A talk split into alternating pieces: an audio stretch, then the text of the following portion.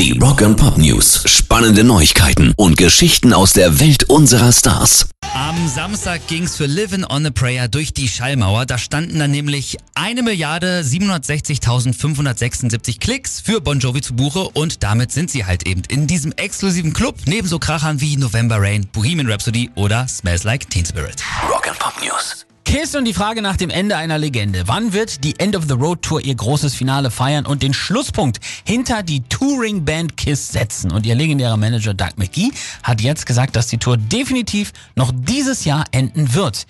Und eigentlich sollte sie ja im Juli 2021 mit mehreren Gigs im Madison Square Garden enden, aber dank Corona feiern wir immer noch mit Paul Stanley, Gene Simmons und Co. Und der letzte Gig wird jetzt gerade finalisiert und wohl in den nächsten Tagen dann bekannt gegeben. Pop News. Und da sind einige andere Kombos schon viel weiter. Es gibt nämlich gerade wieder ordentlich Konzertankündigungen. Unter anderem spielen Megadeth gleich bei zwei Festivals bei uns in Deutschland in diesem Jahr, nämlich beim Wacken am 4. August und auf dem Summer Breeze am 16. August. Und auch The Who kommen endlich wieder mal nach Deutschland, spielen am 20. Juli auf der Berliner Waldbühne. Richtig geil. Und im Gepäck haben sie dann auch ihre neue Scheibe live at Wembley, den Mitschnitt ihres Konzerts vom 6. Juli 2019.